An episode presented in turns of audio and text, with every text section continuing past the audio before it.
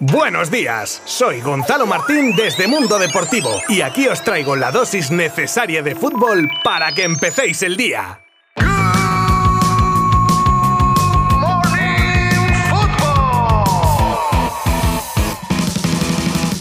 ¿Qué tal? Muy buenas a todos. Lunes 6 de junio de 2022 comenzamos una nueva semana más en Good Morning Football. Una semana que ya desde el primer día viene fuerte con un montón de cosas de las que hablar como por ejemplo el partido de ayer de La Roja o el que disputaban Eibar y Girona del playoff de ascenso a primera que ya tiene a sus dos finalistas, la consecución de plaza para el Mundial de Qatar de la Gales de Gareth Bale, la fecha clave para la salida de Lewandowski del Bayern, una promesa cumplida de un uno de los mejores jugadores de toda la historia del fútbol mundial, ahora presidente de un club recién ascendido a la Liga Santander, y un montón de cosas más que abordaremos en unos instantes. Os habla Gonzalo Martín desde Mundo Deportivo y comenzamos ya mismo.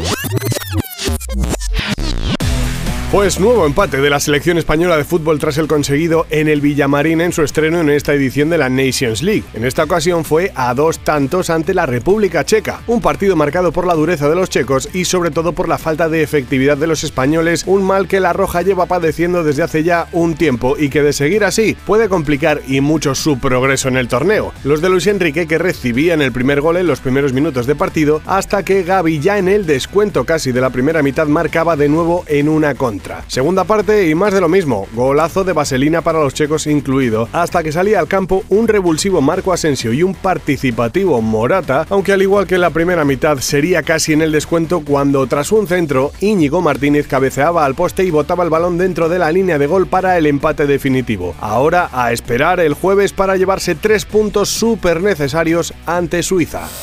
Y regresamos a España, donde se celebraba el segundo partido entre Eibar y Girona del playoff por el ascenso, con un equipo catalán que partía con desventaja pero que contra todo pronóstico se plantaba en Ipurúa y terminaba llevándose el partido y la eliminatoria para pasar a una final de los playoffs donde le espera el Tenerife que se deshizo durante este fin de semana de Las Palmas. Por lo tanto, Tenerife y Girona se jugarán las habichuelas por la plaza que da acceso a la Liga Santander.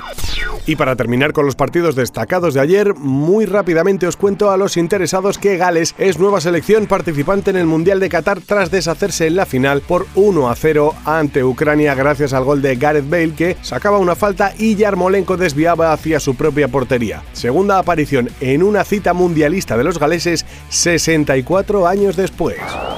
El Blackburn Roberts ha recibido, según el diario The Sun, una llamada muy especial, la del entrenador del Real Madrid, Carlo Ancelotti. Un entrenador de tanta experiencia pretende echar un cable al equipo inglés que este año no ha conseguido ascender a la Premier y en la búsqueda de entrenador, el italiano ha hecho de consejero para recomendar el fichaje de Duncan Ferguson, ex ayudante del italiano en el Everton. Seguimos en clave madridista porque el otro día entrevistaban a Fede Valverde durante la concentración con su selección y le preguntaban por varios temas, entre ellos del Real Madrid, de la selección, y era curioso cómo respondía a la pregunta sobre a quién nacionalizaría para jugar con los charrúas y dentro del elenco de compañeros del Madrid, y entre ellos el posible nuevo balón de oro, Valverde tenía claro que de elegir a uno se quedaría con Luka Modric sin dudar cuidado con las promesas que se hacen por temas deportivos que a veces, como decía el anuncio de la tele, a veces se cumplen. Aunque en este caso si la promesa se hace porque tu equipo ascienda a primera, pues oye, se paga la promesa con mucho gusto. Como así ha hecho Ronaldo Nazario, presidente del Real Valladolid, nuevo equipo de la Liga Santander, y que aseguró que haría el camino de Santiago si esto sucedía. El brasileño, hombre de palabra, se ha enfundado maillot y casco y ayer domingo iniciaba su camino hasta Santiago de Compostela con su séquito lo completará?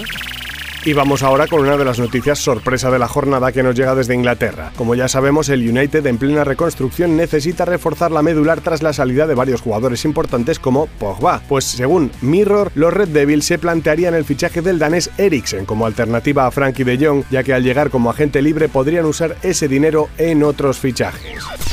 El Fútbol Club Barcelona, rey indiscutible del torneo nacional La Liga Promises, cerró un fin de semana inmaculado. Se impuso 3-1 en la final al Valencia, que había dejado en el camino a cocos como Real Madrid, Atlético o Betis y se alzó campeón del vigésimo noveno torneo nacional Pamesa La Liga Promises Santander. Guifré Valdivia, clave en las semifinales con un gol y una asistencia, volvió a ser decisivo para el Barça y decantó una final disputadísima.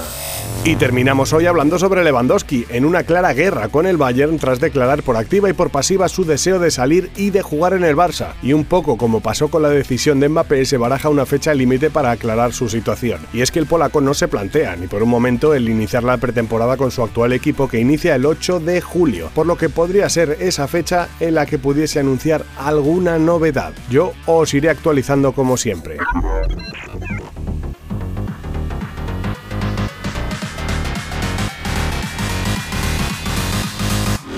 Y así me despido por hoy, no sin antes daros las gracias como siempre por elegir Good Morning Football para estar al día de todo lo más destacado que rodea a este bello deporte y os emplazo a volver a escucharnos mañana, bueno, y toda la semana porque se vienen cositas. Y hasta ahí puedo leer. Abrazo virtual. Adiós.